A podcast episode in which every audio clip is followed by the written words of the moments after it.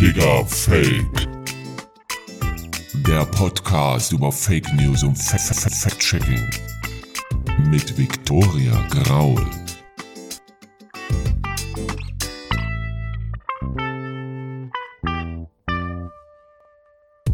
Hallo ihr Checkernasen. Das hier ist Digger Fake, der etwas andere Aufklärungspodcast mit den magischen F-Wörtern Fake News und Fact-Checking.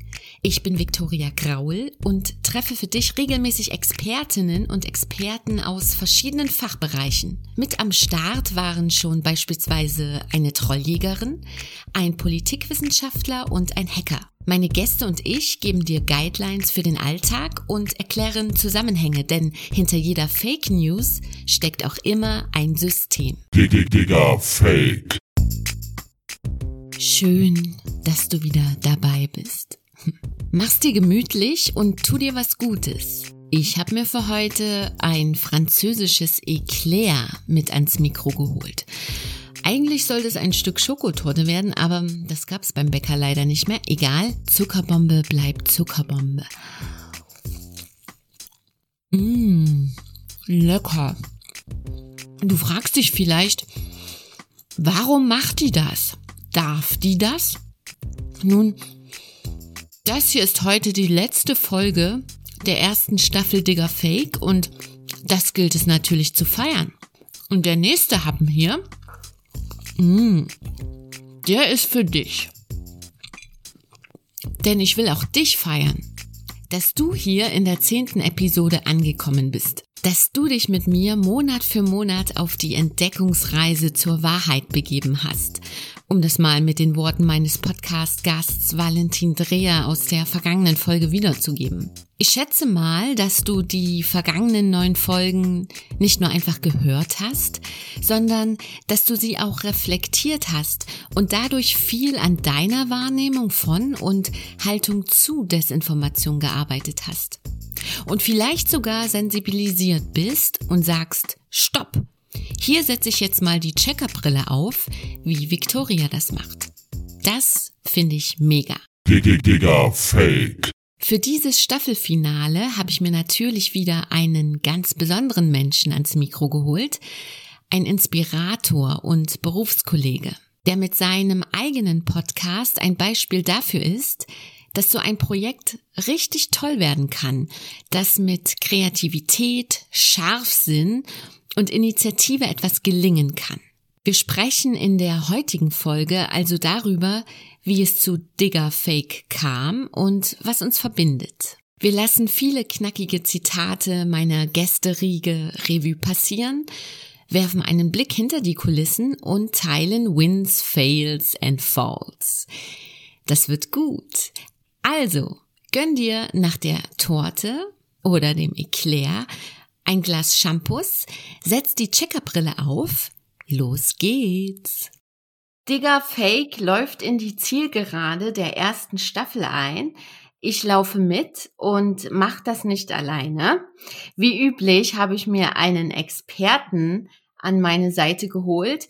Er ist Reporter beim ARD Auslandsstudio in London, Gründer und Host von Machiavelli, der Podcast über Rap und Politik sein Partner am Mikro ist Jan Kawelke und beide waren 2020 für den Deutschen Podcastpreis nominiert in der Kategorie Bestes Team. Und überhaupt das äh, Medium Magazin, das ist das Branchenmagazin für Journalistinnen und Journalisten, hat meinen Gast 2019 mit dem Prädikat Top 30 bis 30 ausgezeichnet. Was freue ich mich wie Bolle, dass er hier ist. Willkommen, Vasili Golot. Hey Victoria, vielen Dank für die Einladung und ich bin jetzt einfach äh, röter geworden mit jedem Satz, den du gesprochen hast. Äh, sehr, sehr liebe Einleitung. Freue mich hier zu sein. Sehr schön. Ich freue mich auch. Und ähm, mir ist bei der Vorbereitung eingefallen oder vielmehr aufgefallen, dass wir beide dieselben Initialien haben. Stimmt. VG, die schönsten, äh, die coolsten Initialien. Voll. Ja. Ja, ne? Viele, viele Grüße. Leute schreiben normalerweise VG in die E-Mail, wenn sie viele Grüße abkürzen Richtig. wollen. Richtig. Ich denke mir dann auch manchmal, schreibe ich jetzt VG, VG Oder klingt das, sieht das komisch aus? Oder Hätte was. Ich, ich mache meistens LG, VG, aber VG, VG, ich glaube, das mache ich morgen mal. Morgen probiere ich das zum ersten Mal aus. Wäre doch was. Ja, wer weiß, genau. Ähm, Machiavelli gibt's seit 2018. Mhm. Euer Podcast ist entstanden während eures Volontariats beim MDR. WDR, West, Westdeutscher oh, Rundfunk. Verdammt. Ja, natürlich, WDR. Kein Problem, öffentlich-rechtlich, wir sind eins, alles gut. Ja. Ich habe kürzlich für die Vorbereitung auf unser Interview hier im Magazin Colibri gelesen. Da hat dein Partner vor dem Mikro, Jan Kawelke, gesagt, euer Podcast sei im Streit geboren. Wie kann ich mir das jetzt vorstellen? Standet ihr da in der Kantine am Getränkeautomaten und es gab nur noch ein Schokoriegel? Nee, aber äh, wir, wir haben uns inhaltlich gestritten und wir tun das äh, in Vorbereitung auf jede Folge. Äh, Jan ist ja jemand, der schon immer diese Hip-Hop-Kultur geliebt und gelebt hat und das als Kultur verstanden hat. Und ich bin jemand, der in der Grundschule vielleicht mal Eminem gehört hat, so ein bisschen und sonst keine sonderliche Bindung zur Musik hat und auch diese klassischen Klischees von Rap hatte, so das sind doch irgendwie äh, Klunkerketten äh, Menschen und äh, haben teure Autos und äh, sind auch noch sexistisch und so weiter. Und das war das war mein Bild von Rap. Und Jan hat mir eben erklärt, nee, da steckt mehr hinter. Das gibt es auch, das ist auch eine Seite, ein Teil der Kultur, der unschöne Teil der Kultur, aber da steckt irre viel drin. Und als diese Antisemitismus-Debatte rund um die Echo-Verleihung mit Kollega und Farid Bang kam, da habe ich Jan äh, mit, mit Sachen konfrontiert, die ich im Spiegel in der Welt gelesen habe. Und er hat mir erzählt, das stimmt alles nicht, die zitieren die falschen Zeilen, die sagen, das hätte der gerappt, das hat aber ein ganz anderer gerappt. Ähm, die äh, sagen zwar, Kollega sei antisemitisch, die wirklich krassen Sachen, da sind die aber noch gar nicht drauf gestoßen. Guck dir mal das an. Und da habe ich verstanden, okay, klassischer Journalismus kriegt das irgendwie nicht so gut abgedeckt, ähm, was an dieser Kultur passiert. Und Jan hat umgekehrt auch gesagt, Musikjournalismus ist auch zu unpolitisch, zu unkritisch, weil da geht es eher darum, irgendwie cool mit den Künstlerinnen und Künstlern zu sein, um, um dann die Interviews zu bekommen. Und wir sind in diese Nische rein und streiten bei jeder Folge, in jeder Folge, vor jeder Folge und nach jeder Folge. Ja, und es macht verdammt viel Spaß zuzuhören weil ihr das auch auf eine sehr unterhaltsame Art macht. Nicht ohnehin seid ihr ja auch ähm, nominiert gewesen, finde ich, ganz zu Recht für den Deutschen Podcastpreis. Die Bekanntheit unter jungen Leuten, sei es jetzt Rap-Interessierte oder Politik-Interessierte, ähm, hat ja Machiavelli auch dadurch erhalten, weil ihr auf Festivals unterwegs wart und mhm. dort Live-Sessions gegeben habt.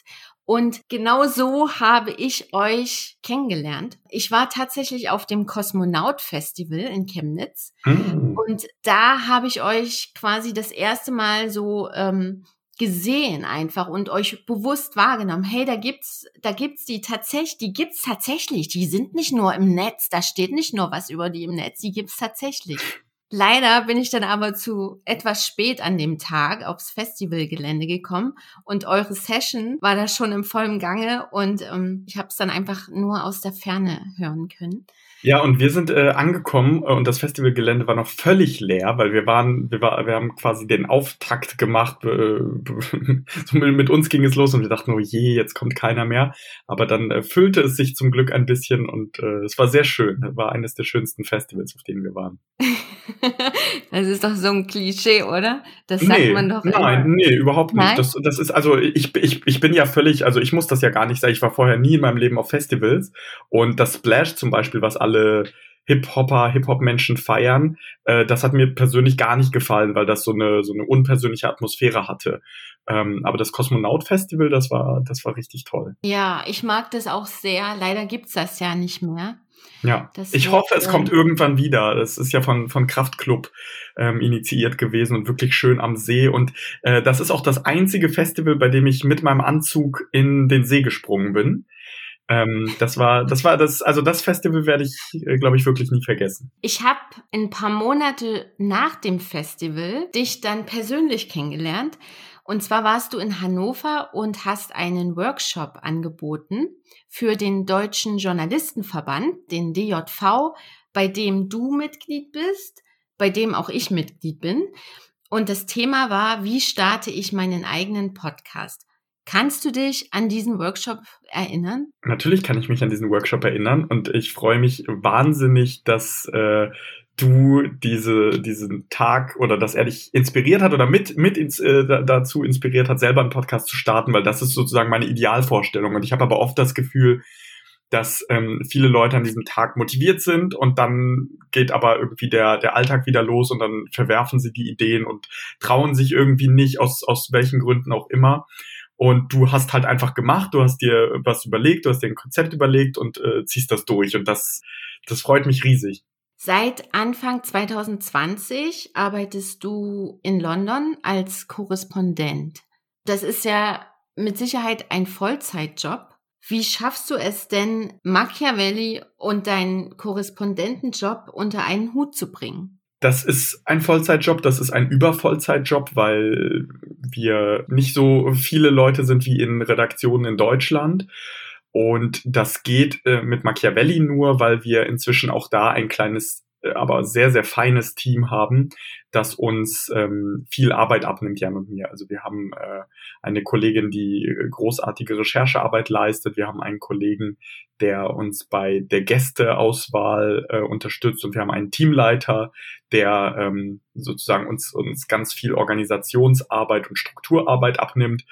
Und das bedeutet aber auch, dass ich vor allem an Wochenenden ähm, mich mit Jan dann zusammenschalte und wir, wir Folgen aufnehmen. Also die, die Woche hat bei mir sieben Tage.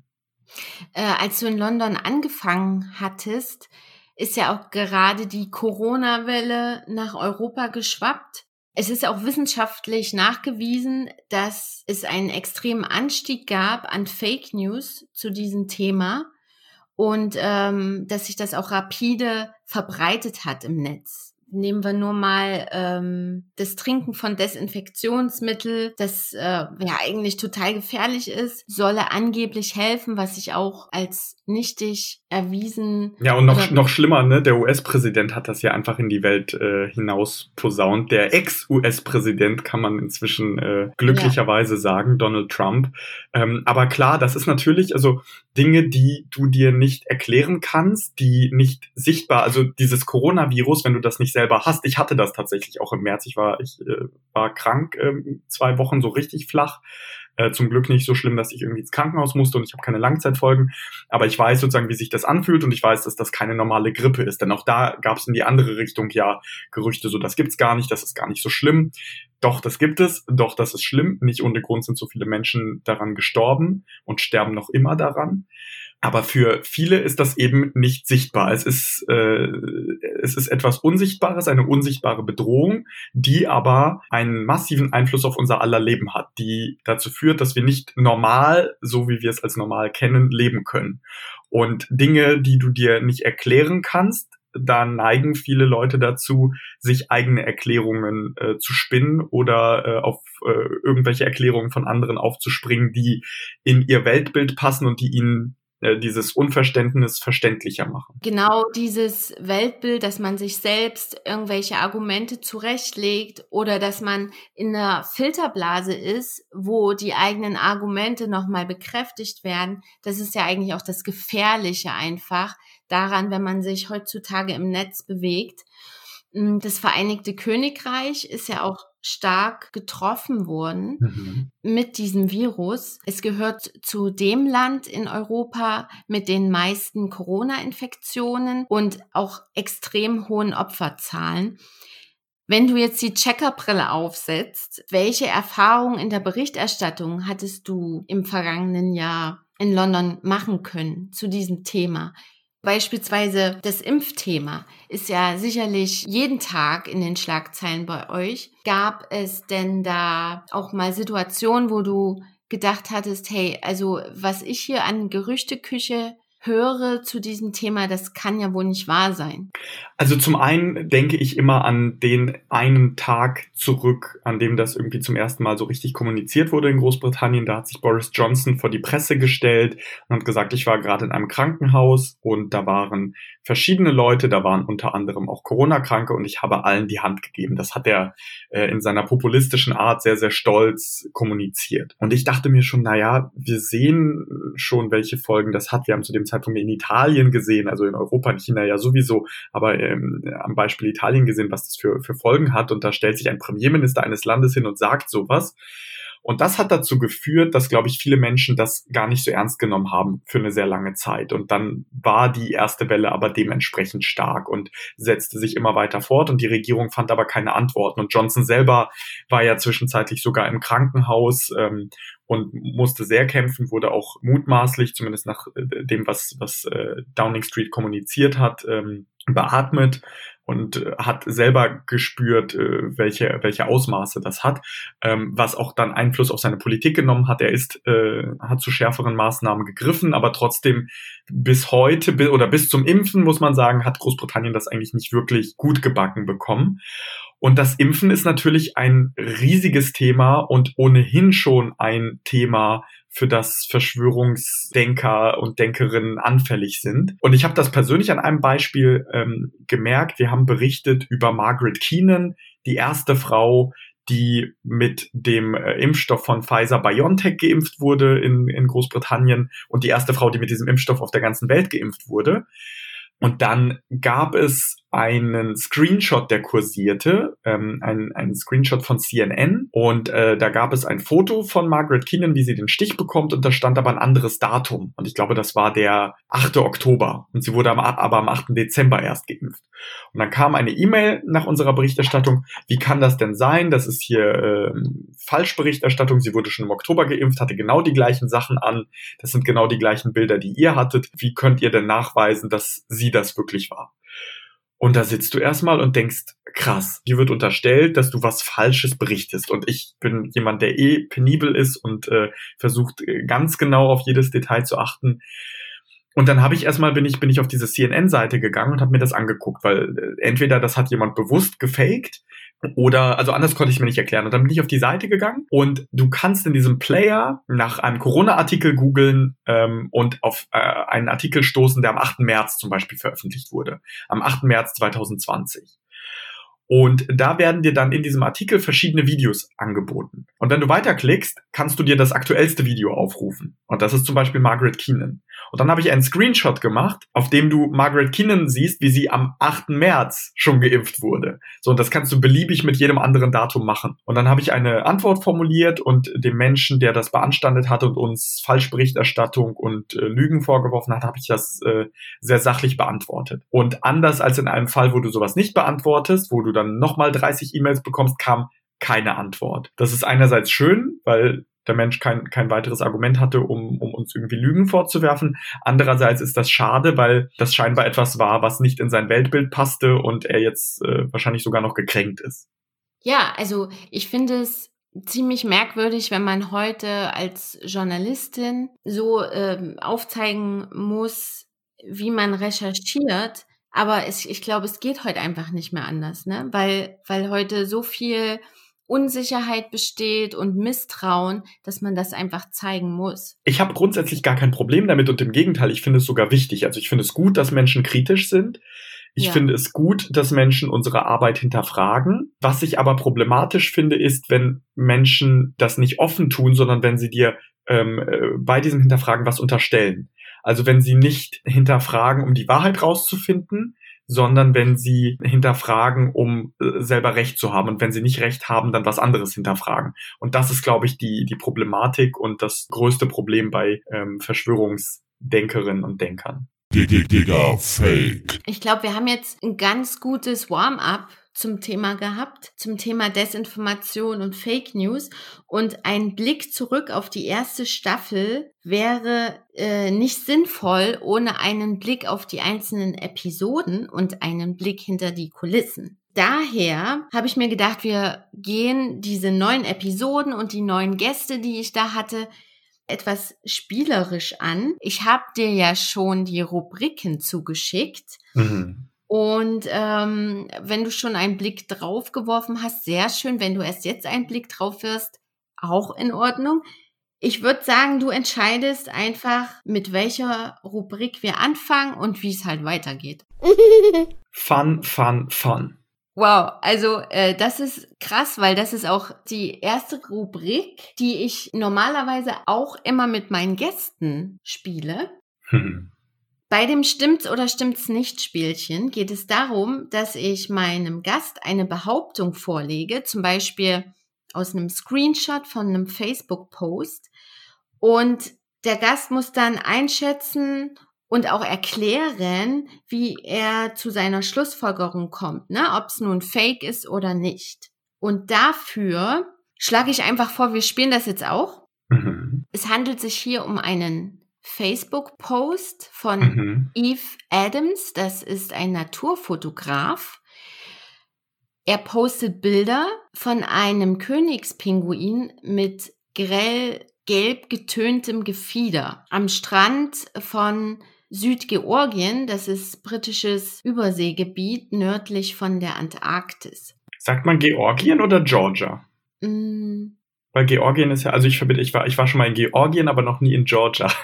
Ja, ich bin mir jetzt nicht ganz sicher mit der Übersetzung South Georgia Island. Mhm. Und dieser Post, der ging viral, also er wurde, darauf wurde bis heute mehr als 1,5 Millionen Mal reagiert und mhm. er wurde auch mehr als zwei Millionen Mal geteilt. Wie ist deine Einschätzung? Was glaubst du? Gibt es so einen grell gelb getönten Pinguin oder gibt es sowas nicht? Ich habe es tatsächlich noch nie gesehen. Ich mag Pinguine. Es ist sehr, sehr schwer. Ähm, ich frage mich, ob ich es mitbekommen hätte, wenn es das wirklich gegeben hätte. Aber wenn ich an den Klimawandel denke und an äh, komische Dinge, die im Meer landen oder vielleicht aber auch genetisch, keine Ahnung, ähm, ich würde einfach sagen, äh, ja. Weil der Absender klingt seriös oder woran machst du das jetzt genau fest? Ähm, äh, es ist es ist schwer. Also ich, ich würde, äh, wenn ich das jetzt journalistisch äh, einordnen müsste, würde ich das, äh, glaube ich, tiefergehender äh, recherchieren. Wenn ich das jetzt einfach anhand dieses Bildes ähm, bewerten müsste, was ich ja, ne, ich darf ja jetzt nicht recherchieren, oder? Nein, natürlich nicht. Nein, genau. Ähm, Nee, äh, äh, es ist jetzt einfach nur, ob, ob, es, ob es theoretisch denkbar ist und ich halte es aus naturwissenschaftlicher Sicht für denkbar, obwohl ich nie, äh, doch, ich war relativ okay in Naturwissenschaften. Aber nee, gar nicht, weil es gar nicht, weil es ser seriös ist oder nicht. Also wie gesagt, bevor ich jetzt berichten würde, würde ich es weitergehender checken.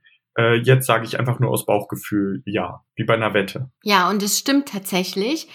Diese Art der Pinguine gibt es meine Behauptung, die ich hier mit dir geteilt habe, basiert auf einem Faktencheck von Snopes. Das ist ein US-amerikanisches Fact-Checking-Team. Und mhm. die haben in ihrem Faktencheck dann tatsächlich die California Academy of Science kontaktiert und dort die Kuratorin des Steinhardt Aquariums und da mal bei ihr nachgefragt. Und sie bestätigt das. Dieser Königspinguin zeigt eine Defektmutation. Das wird Leuzismus genannt und kommt sehr selten vor.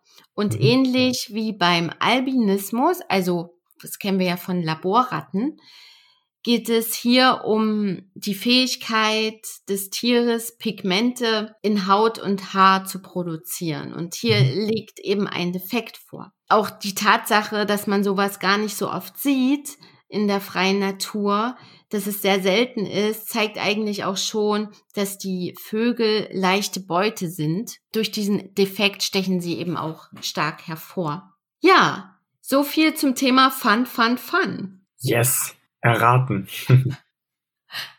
Für mich macht dieses Spiel auch immer unglaublich viel Spaß, weil ich da eben meine Interviewpartner auch mal von der anderen Seite kennenlerne, ne? Wenn mhm. sie halt die Checkerbrille aufsetzen. Kommen wir zur nächsten Kategorie. Dieser Gast weckt Erinnerungen. Oder darf ich nicht mehr auswählen? Doch, darf ich? Na klar, du wählst die ganze Zeit jetzt aus. Bei dem Gast handelt es sich um Anne-Sophie Hoffmann-Schröder. Sie ist Journalistin aus Dänemark und bei mir in der Sendung war sie zu Gast zum Thema Never Gib ihm, wenn dich der Real-Life-Troll jagt. Anne und zwei weitere Journalisten haben an der EU-Außengrenze in Litauen über litauische Elfen recherchiert, die sich gegen prorussische Desinformation wappnen. Ich bin bisher nicht auf gefährliche Weise attackiert worden, aber es ist offensichtlich, dass dich Leute beobachten und sie wissen, was du vorhast. Und das ruft in ihnen viele Emotionen hervor. Vor allem, als ich angefangen hatte, an dem Thema Litauen zu arbeiten, wurden meine Social-Media-Kanäle überschwemmt von Kämpfen zwischen pro-russischen Leuten und denen mit ihnen verfeindeten Litauern. Ich habe Bedrohungen nicht wirklich selbst erfahren, aber ich habe auf jeden Fall erlebt, was für Emotionen Emotionen durch diese Situation hervorgerufen werden. Für mich war es extrem spannend, einfach zu hören, wie sie vorgegangen ist bei ihrer Recherche. Aber was mir unglaublich Spaß gemacht hat, auch mit ihr zu reden, ist halt der Fakt, dass wir beide aus dem Kreis der European Youth Press kommen. Ja, also das ist ein Netzwerk von jungen Medienschaffenden aus ganz Europa. Und ich habe ja Europastudien studiert und für mich war immer klar, wenn ich journalistisch aktiv werden will, dann in einem internationalen Team. Und die European Youth Press hat mir da eine super Basis gegeben. Da, das hat mich einfach tief geprägt, einfach die Begeisterung dort, ähm, auch der Anspruch, fair und unabhängigen Journalismus zu machen dann natürlich die Städte, die ich gesehen habe und die Bekanntschaften und die Erlebnisse insgesamt. Das war alles richtig toll. Und wenn es heute mal nicht so gut läuft im Job, ja, da denke ich immer so gerne da zurück. Hm. Kennst du die European Youth Press? Kenne ich, ja. Warst du da auch schon mal bei einem Workshop? Nee, tatsächlich nicht. Aber äh, vielleicht ganz kurz noch einen Satz dazu. Ähm, ich finde die Arbeit, die die äh, Kollegin da beschrieben hat oder die sie leistet, äh, finde ich beeindruckend, weil wir ja schon häufiger lesen über die Form von russischer Desinformation und da muss man vielleicht noch äh, spezifischer sagen, der Desinformation des Putin-Regimes. Russland natürlich viel größer ist und es dort auch Menschen gibt, die nicht alles teilen und nicht alles gut finden, was diese Regierung macht aber auch äh, am Beispiel Ukraine, Maidan hat man auch erlebt, was russische Desinformation bedeutet, verursachen kann, wozu sie führen kann. Und ich erlebe das im familiären äh, Umkreis bei meinen Großeltern, die in Russland leben, jeden Tag Staatsfernsehen gucken und eine, eine ganz andere Welt sehen, als sie besteht, weil du dort kein kritisches Wort über den Präsidenten hörst. Und es ist für mich schwer, mit meinen Großeltern ähm, sachlich und ruhig über, über Themen zu sprechen, weil es sofort äh, emotionalisiert wird, weil das dieser Ton ist, der in diesem Fernsehen vorgegeben wird und das ist einfach ein Propagandatool ähm, der Putin-Regierung. Machen wir weiter mit der nächsten Rubrik. Das hat mich überrascht. Da beziehe ich mich auf eine Statistik, die die Kommunikationsexpertin Ann-Kathrin Riedel ähm, ins Spiel gebracht hat, und zwar in der Folge Virus Goes Viral. So kommunizierst du sauber in der Corona-Krise. Ich halte das öffentliche Kommentieren deshalb für wichtig, weil 90 Prozent der Social-Media-Nutzerinnen und Nutzer meistens gar nicht in Erscheinung treten. Ähm, also die kommentieren nicht oder liken nicht, lesen aber dennoch die Kommentare mit. Und deswegen halte ich es für unglaublich wichtig, da einmal auch in den Kommentarspalten zu irritieren und Widerspruch einzulegen, vor allen Dingen auch auf seriöse Quellen hinzuweisen, den MDR-Podcast, die Tagesschau oder ähnliche Sachen, um dort einfach ähm, ein Zeichen zu setzen. Aber auch die richtige Tonlage zu wählen. Also nicht den Leuten sagen, du bist vollkommen bescheuert, sondern da versuchen, ein bisschen empathisch zu sein, weil nur so erreicht man Menschen. Sie sagt ja hier, dass 90 Prozent der Leute, die auf Social Media unterwegs sind, eher passiv unterwegs sind. Und diese Statistik, die habe ich auch schon in anderen Zusammenhängen gehört. Dann habe ich aber mal recherchiert und dann habe ich herausgefunden, dass die aus dem Jahr 2006 stammt. Mhm. Vom, äh, vom IT-Berater Jakob Nielsen aus Dänemark in die Welt getragen. Unter dem Stichwort 1%-Regel ist die auch bekannt im Netz.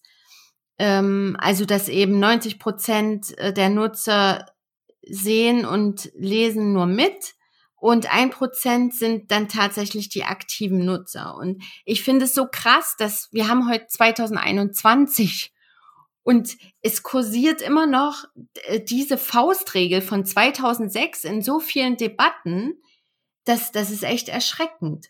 Ich kann äh, bei diesem Punkt äh, nicht mit einer Statistik dienen, nur mit Erfahrungswerten. Und das ist auch etwas, was ich erlebe. Ich habe auch lange Community Management gemacht. Du bekommst sehr viele negative Kommentare und denkst dir so, oh Gott, das äh, Leute haben den äh, Glauben an den Journalismus verloren und glauben nur an das Böse. Und dann guckst du dir aber an, wie viele Leute diesen Artikel äh, angeklickt haben und siehst die Relation der Kommentare dazu und weißt, okay, ähm, die Leute, die das einfach zur Kenntnis genommen haben oder das gut finden, die sind scheinbar deutlich, deutlich in der Überzahl. Weil der digitale Konsum ist ja der, so wir lehnen uns zurück inzwischen und wir bekommen Informationen und äh, wir, wir suchen nicht unbedingt diesen direkten Diskurs, diese direkte Debatte. Aber gerade beim Thema Verschwörungstheorien oder Verschwörungsmythen ist es wichtig, dass wenn man es besser weiß und Fakten hat, dass man auch gegenhält, dass man das im persönlichen äh, Gespräch macht, aber dass man das auch in Kommentarspalten macht. Ja, Stichwort digitale Zivilcourage. Mhm. Kommen wir weiter? Nächste Rubrik. Hashtag Denkerpose. Diese Pose verbinde ich mit der Episode Populismus in Your Face, Parolen erkennen und einordnen, bei der ich mich mit dem Politikwissenschaftler Matthias Albert von der Universität Bielefeld unterhalten habe. Matthias leitete die Shell Jugendstudie 2019. In dieser Studie wurde erstmals ausführlich ähm, sich damit auseinandergesetzt, wie anfällig Jugendliche für populistische Parolen sind. Also im Rahmen dieser gesamten Shell-Studie, die es schon seit den 50ern gibt. Natürlich ist es ähm, noch schlimmer, wenn Jugendliche gerade im, im Zeitalter des Erwachsenwerdens es eben dann auch überhaupt nicht lernen. Wie könnte man denn wenigstens dazu kommen, Dinge kritisch zu überprüfen? Das ist nun in der Tat ja die, vielleicht die erschreckendste Geschichte bei der ganzen Geschichte, wie viele, bei wie vielen Leuten und Jugendlichen eben auch so die Hemmschwelle gesunken ist, einfach solche Statements, Parolen rauszuhauen, äh, ohne sich dann auch einer Diskussion auszusetzen. Also das sieht man ja auch selbst in Alltagsdiskussionen an Schulen und an, und an Universitäten. Man lässt sich, möchte sich eigentlich gar nicht darauf einlassen, sondern hat natürlich jetzt ein großes Reservoir an Fake News und derartigen Dingen an der Hand, um so diese eigenen Ressentiments auch bedienen zu können. Matthias sagt ja hier, bei Jugendlichen ist die Hemmschwelle gesunken, populistische Parolen rauszuhauen. In der Studie wird auch nochmal gezeigt, dass mehr als die Hälfte der Befragten der Aussage zustimmt, die Regierung verschweigt der Bevölkerung die Wahrheit. Da hilft nur aufklären, gute Arbeit machen und ähm, trotzdem immer kritisch bleiben. Also so, ne, das ist der Punkt, den ich vorhin ja gemacht habe. So, das eine ist kritisch sein mit Fakten und das andere ist einfach nur ähm, Behauptungen aufstellen und äh, nicht an Fakten glauben. Und da ist es wichtig zu erklären. Deshalb ist es auch wichtig, dass es Partnerschaften gibt von ähm, Medienhäusern und Schulen, dass man erklärt, wie Journalismus funktioniert, dass man äh, genauso aber auch erklärt, wie Politik funktioniert. Ähm, und das, das ist etwas, was uns bei Machiavelli freut. Wir stellen fest, dass uns Lehrerinnen und Lehrer ganz oft schreiben und auch teilweise ähm, Ausschnitte von Podcast-Episoden im Unterricht anwenden, weil ich glaube, dass es auch nie genug Formate geben kann, die ähm, auch zugeschnitten sind auf die neue Generation, auf die jüngere Generation, die sich vielleicht eben nicht mehr klassisch über Zeitungen informiert ähm, und übers Radio, sondern übers Netz. Und im Netz kursiert nun mal äh, viel komisches Zeugs und deshalb auch da wieder ein Punkt. So deshalb müssen auch ähm, traditionelle Medienmarken und gute journalistische Qualitätsmedienmarken äh, im Netz präsent sein auf allen Plattformen. Kann ich nur zustimmen. Kommen wir zur nächsten Rubrik. Ist denn heute schon Halloween? Diese Frage habe ich mir gestellt bei der Begegnung mit einem Gast. Und die Begegnung, die fand ich etwas creepy. Aber das lag nicht an der Ausstrahlung von dem Gast, ja, sondern einfach an seinen Fähigkeiten, die er mitbrachte. Falk Garbsch ist Mitglied beim Chaos Computer Club und als Hacker kennt er natürlich einige Kniffe mehr als wir Normalbürger, wie man im Netz mhm. an Infos kommt. Und da hatte ich so die Panik, oh Gott, hat er vielleicht meine Passwörter geknackt und lässt mich jetzt hier auflaufen oder wie auch immer. Also das hat er natürlich nicht gemacht, der war ganz lieb. Und Falk hat auch ganz viele nützliche Tipps einfach gegeben, wie man sich im Netz bewegen sollte, so auch zum Thema Datensicherheit. Im Prinzip ist das Wichtigste, dass wir aufhören, an der Stelle so bequem zu sein. Und wir müssen uns damit auseinandersetzen und wir müssen uns endlich auch vergegenwärtigen, was das eigentlich bedeutet. Und dass wir an den Stellen wirklich manipuliert werden und dass wir uns davor auch nicht schützen können. Wir können uns nur davor schützen, indem wir weniger Informationen von uns preisgeben. Man kann ja zum Beispiel für die sozialen Netzwerke einfach nicht den gleichen Rechner benutzen, mit dem man sonst äh, auf anderen Webseiten surft oder nicht den gleichen Browser benutzen oder man benutzt den Privatsphäre-Modus. Im Endeffekt, um vielleicht auch auf das Thema Fake News, Deepfakes zurückzukommen, zeigen diese Daten ja, für welche Fakes wir vielleicht sogar anfälliger sind, weil wir sie sehr, sehr gerne annehmen. Und es schützt uns vielleicht in dem Bereich auch so ein bisschen, weil wir nicht gerade mit den Informationen versorgt werden, die uns gut gefallen, die, die wir sehr gerne annehmen, sondern vielleicht auch mit unterschiedlichen Informationen, um festzustellen, dass irgendetwas eigentlich nicht so sein kann, wie es da präsentiert wird. Vasili, wie bequem bist du denn eigentlich, wenn du unterwegs bist im Internet mit deinen Daten? So auf einer Skala von eins bis zehn und zehn ist dann so, ich mach's mir in der Couch gemütlich. Ich bin nicht gut. Ich muss da besser werden. Also, ähm, ja, ich bin, ich bin kein gutes Beispiel. Ich habe nicht so viele verschiedene Passwörter. Ich habe keine Passwort-App, wo ich sozusagen alle komplizierten Varianten drin gespeichert habe da bin ich wirklich kein, kein gutes Beispiel. Und ähm, ich glaube, die passende Rubrik jetzt ist Upsi, das ging schief. Ja, ne, das passt irgendwie ziemlich gut gerade. die Herausforderung beim Podcasten, wenn man so Alleinkämpferin ist, so wie ich im Momentan noch, äh, wenn man die Aufnahme macht, alles zu überblicken, ja. Du musst, musst gucken, dass es dem Gesprächspartner gut geht, dass die Unterhaltung flutscht, aber auch nebenbei musst du gucken, passt der Ton, funktioniert die Technik. Und mhm. bei der Aufnahme mit Valentin Dreher vom Verein Junge Presse Niedersachsen, da ging leider etwas schief. Und das hört sich so an. Es wird einfach gesagt, ja, hier ist das YouTube-Video, aber es wird nicht so richtig damit gearbeitet. Der Leser wird nicht durch die Beweisaufnahme durchgeführt. Ja, das stimmt. Was ich auch bisschen. Hallo, eins, zwei, drei? Oder Test, fängt Test. das Test? Ja, wie du hörst, hat da irgendwie was mit der Aufnahme nicht funktioniert. Das äh, ging tatsächlich 15 Minuten so, bevor wir feststellten, verdammt, äh, hier läuft was nicht gut. Wir mussten dann alles nochmal rekapitulieren, was wir in den 15 Minuten gesagt hatten und äh, dann nochmal neu aufnehmen. Und ich war so dankbar, dass Valentin so geduldig war, weil ähm, das Thema war auch Fact-Checking-Initiativen unter die Lupe zu nehmen und da ging es auch tatsächlich sehr heiß her einfach. Ähm, und dass er da noch im Anschluss gesagt hat, hey, scheiß drauf, wir machen jetzt hier nochmal was, fand ich richtig klasse. In Pendant zu diesem technischen Desaster kann ich dir aber auch geben, und zwar war ich in der Folge Hashtag What the fuck Nachrichten und Emotionen an der TU Braunschweig. Da habe ich mit der Medienwissenschaftlerin Anne Reif gesprochen. Und da hatten wir ein professionelles Aufnahmestudio und sogar jemanden, der das da koordiniert hatte. Und ich musste mich einfach nur darauf konzentrieren, eine schöne Zeit vorm Mikro zu haben. Und das war richtig geil. Sind technische Pannen auch so dein persönliches Horrorszenario? Ja, ja, und auch als du gerade von Desaster gesprochen hast, musste ich, äh, ich musste es schon vorher, aber da erst recht an unsere Live-Podcast-Folge. Es war unsere erste Live-Podcast-Folge ähm, vor Publikum in Hamburg mit dem äh, Hamburger Rapper Disaster erinnern. Super Publikum, super äh, Gesprächsgast. Ähm, wir haben auch über G20 gesprochen, über Proteste und die Technik hat auch protestiert, wie ich dann am nächsten Tag feststellte, als ich glücklich in diese Aufnahme reinhörte und dann feststellte, oh je, das ist ganz, ganz schlimm.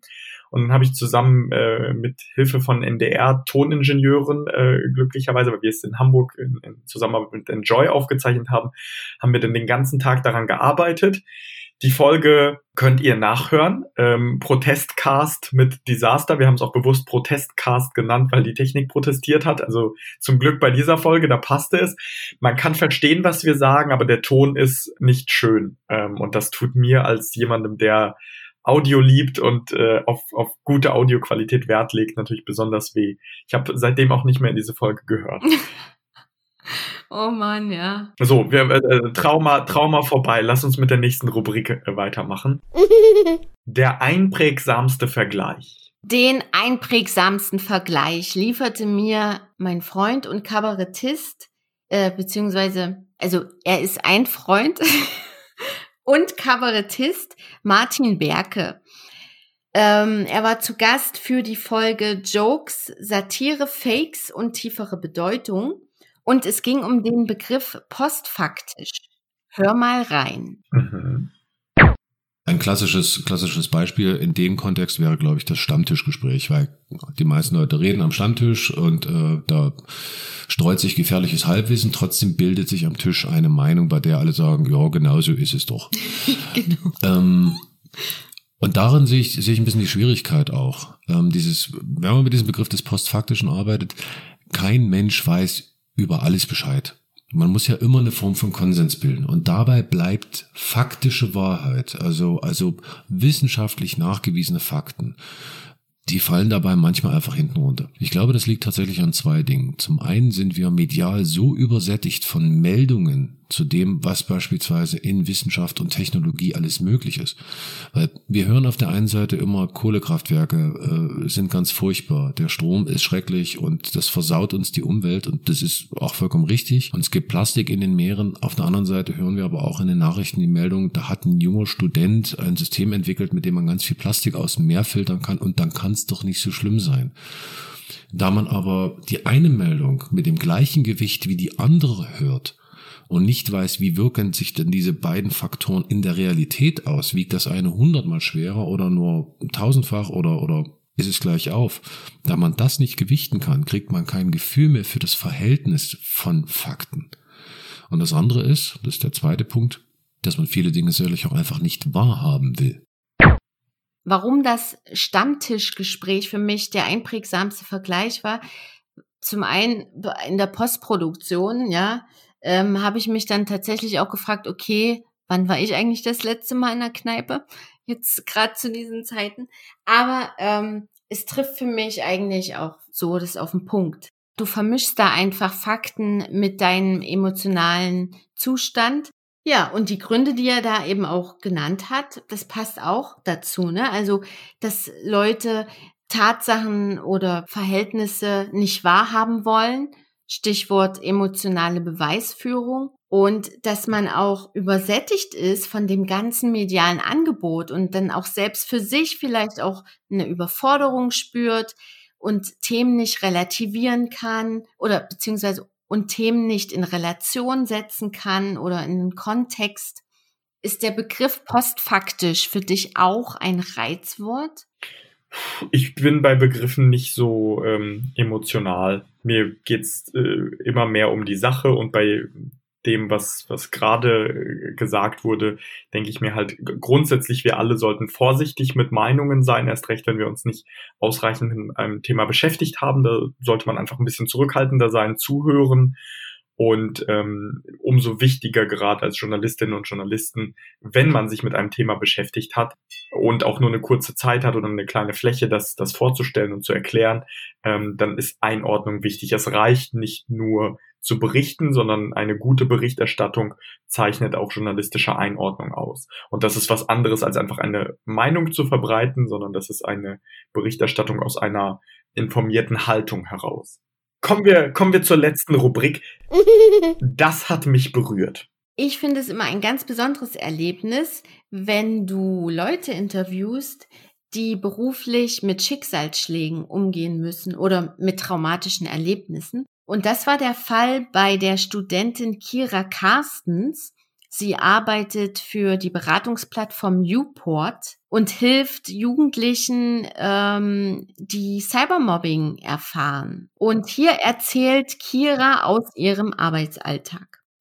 Gerade wenn es halt in der Schule auch stattfindet, ähm, was einem an, an Hass begegnet, dann wird halt eben auch geäußert, ähm, zum einen eben dieser, dieses psychische Leiden, also dass man eben Angst hat, wieder zur Schule zu gehen, dass man sich hilflos fühlt, aber auch eben, wenn es im Kontext mit dem Internet ist, dass man ja eben diese Ohnmacht, die du vorhin auch schon erwähnt hast, äh, dass man gar nicht weiß, was man machen soll und sich auch dafür teilweise schämt, was da eben einem gesagt wird. So also ein sehr großes Schamgefühl auch. Und ich glaube, deswegen ist unsere Beratung auch so wichtig, weil ähm, wir eben ganz niedrigschwellig, anonym erste Hilfe quasi in den Bereichen bieten können und mögliche Wege aufzeigen können, was man dagegen tun kann. Dass man sich vielleicht ähm, eine Vertrauensperson sucht oder eben selbst dagegen vorgeht und äh, dass man so oder so weiß, dass man nicht alleine damit ist. Weil eben diese Hilflosigkeit resultiert ja auch ein bisschen daraus, dass man eben das Gefühl hat, damit alleine zu sein. Und wenn man weiß, dass jemand einem den Rücken stärkt, dann kann man da auch viel besser eben gegen agieren. Das Gespräch mit Kira fand im Rahmen der Episode Heul doch, du Opfer, Erfahrungsbericht über Hate im Netz statt. Bei Machiavelli geht es ja auch öfter mal um das Thema Diskriminierung. Rap-Texte sind ja auch stark davon geprägt. Hm, hast du schon mal eine Rapperin oder einen Rapper kennengelernt, der dich auch so berührt hat? Es gibt sicherlich einen Haufen Leute, die das machen, aber wer blieb dir da so im Gedächtnis? Wir haben viele Gespräche geführt, die mich berührt haben. Wir waren zum Beispiel in Frankfurt und äh, dort mit dem Rapper Credibil unterwegs der hat uns erzählt, wie er aufgewachsen ist, was ihn geprägt hat und seitdem sehe ich seine, oder ich hatte vorher keinen Bezug zu seiner Musik, aber wenn du sozusagen dieses Gespräch führst und dann in seine Lieder reinhörst, dann hast du Gänsehaut, dann hast du ein ganz, ganz anderes Verhältnis zu, zu dem Künstler. Ähm, wir haben jetzt ganz frisch eine, eine Folge gemacht ähm, zum Thema Armut, haben mit dem äh, Berliner Rapper Said gesprochen, der erzählt hat, wie, wie er aufgewachsen ist, in welchen Bedingungen und ähm, wie, wie er die Gesellschaft sieht. Und das ist kein gutes Gesellschaftsbild, was er hat. Und das ist aber ein, ein, eine wichtige Perspektive, die vielen fehlt. Ähm, er, er spricht selber vom Rand und hat sich selber damals als Kind als Rand gesehen. Und das, das ist extrem berührend, wie, wie er geschildert hat, wie er als, als Zehnjähriger in seinen Kindergarten eingebrochen ist, um dort mit Spielzeug zu spielen Einbruch geht gar nicht, Kriminalität geht gar nicht, aber genauso wenig geht es nicht, dass eine Gesellschaft Menschen hat oder Kinder hat, die äh, deren Eltern ihnen kein Spielzeug kaufen können, weil sie zu wenig Geld haben. Und ich habe durch Rap oder seit wir diesen Podcast machen, se sehe ich die Welt und unsere Gesellschaft auch anders, weil äh, die Rap-Kultur und Hip-Hop mir persönlich neue Perspektiven eröffnet und hoffentlich auch vielen Hörerinnen und Hörern und vor, vor allem auch Politikerinnen und Politikern, mit denen wir ja äh, die, die Rapperinnen und Rapper ganz oft zusammenbringen. Und das ist auch wichtig, dass die Politik diese äh, Kultur versteht oder versucht zumindest sie zu verstehen. Mir geht's ja ganz ähnlich, was das eigene, die eigenen Perspektiven zu erweitern betrifft, mit meinem Podcast, wie es jetzt hier mit Machiavelli geht. Vasili, es hat mich sehr gefreut, dass du mit hier dabei warst bei der mhm. Rekapitulation der ersten Staffel Digger Fake. Erstmal vielen, vielen Dank für die Einladung. Hat äh, großen Spaß gemacht. Äh, große Ehre auch beim großen Staffelfinale dabei gewesen zu sein. Und hör nicht auf damit. Fang immer wieder mit einem weißen Zettel an und äh, denk dir was aus, was dich gerade interessiert, was dich beschäftigt. Lad dir spannende Leute ein für spannende Gespräche mit denen und äh, dann wird's gut weitergehen. Das war Digger Fake, der Podcast über Fake News und Fact-Checking. Mit der doppelten Portion VG, Vasili Golot vom Machiavelli Podcast und mir, Viktoria Graul. Die heutige Folge ist die vorerst letzte Folge von Digger Fake und ich blicke dankbar und zufrieden auf das vergangene Jahr zurück. Ich habe ein großartiges, kleines Team von Freunden und Familie um mich herum, die meinen Podcast unterstützen, sei es inhaltlich, organisatorisch, mental und umsetzungshalber. Digger Dank, ihr Süßen. Ich habe aber noch so viele weitere Ideen im Gepäck, die ich mit dir zusammen auspacken will. Deshalb wird es, tada, eine zweite Staffel geben und ich arbeite bereits am Konzept daran. Wenn du also Ideen für einen Gast hast, schreib mir.